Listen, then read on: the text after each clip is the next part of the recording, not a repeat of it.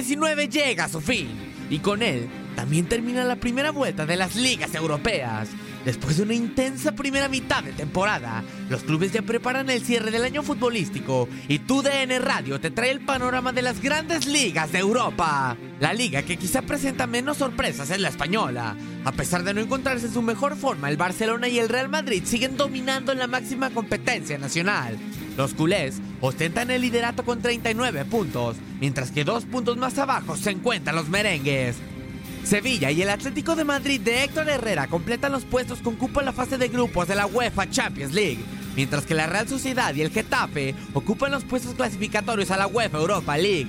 Celta de Vigo, Leganés y Español se encuentran en la zona de descenso. La Premier League es dominada a placer por el Liverpool. Con un partido menos, los Reds tienen una distancia de 13 puntos con el segundo lugar, el Leicester City. Manchester City marcha tercero y el Chelsea tiene la última plaza para la UEFA Champions League. De momento, a la Europa League están clasificados el Manchester United y el Tottenham Hotspur. Y de acabar en este momento la liga, Aston Villa, Watford y Norwich City descenderían a la Championship.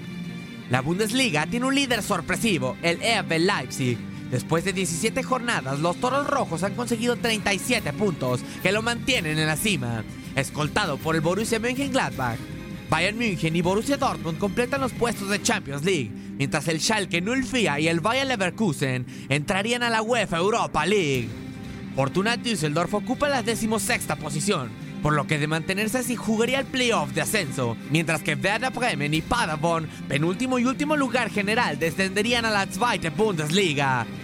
Contrario a los últimos años, hay un nuevo líder en la Serie A, el Inter de Milán. Los Nerazzurri acumulan 42 puntos, que aunque igualan a la Juventus, campeón en las últimas 8 ediciones, una mejor diferencia de goles le garantiza el primer lugar a los Nerazzurri.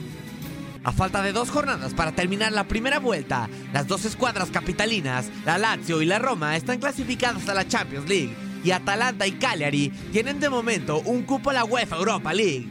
Brescia, Spal y Genoa ocupan los puestos de descenso. Sin poder consolidarse esta temporada, el Napoli de Irving el Chucky Lozano marcha como octavo lugar del calcio italiano. La liga francesa se mantiene en la misma tónica de los últimos años. El Paris Saint-Germain avanza como líder de la competencia, seguido por el Olympique de Marsella que está a 7 puntos detrás.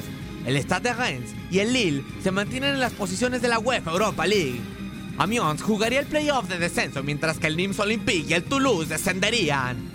Los tres grandes de Portugal siguen dominando la liga lusa. Benfica ocupa el primer lugar con 39 puntos, seguido por el Porto con 35 mientras que el Sporting de Lisboa y el sorpresivo Famalicao completarían los puestos europeos.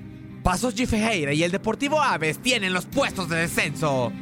La Eredivisie sigue siendo dominada por el equipo que sorprendió a Europa la temporada pasada, el Ajax de Ámsterdam. El Las de Alkmaar ocupa la segunda posición para completar los puestos de UEFA Champions League, mientras que el PSV, el Willem II, el Feyenoord, el Vitesse y el Utrecht completan los puestos de Europa League.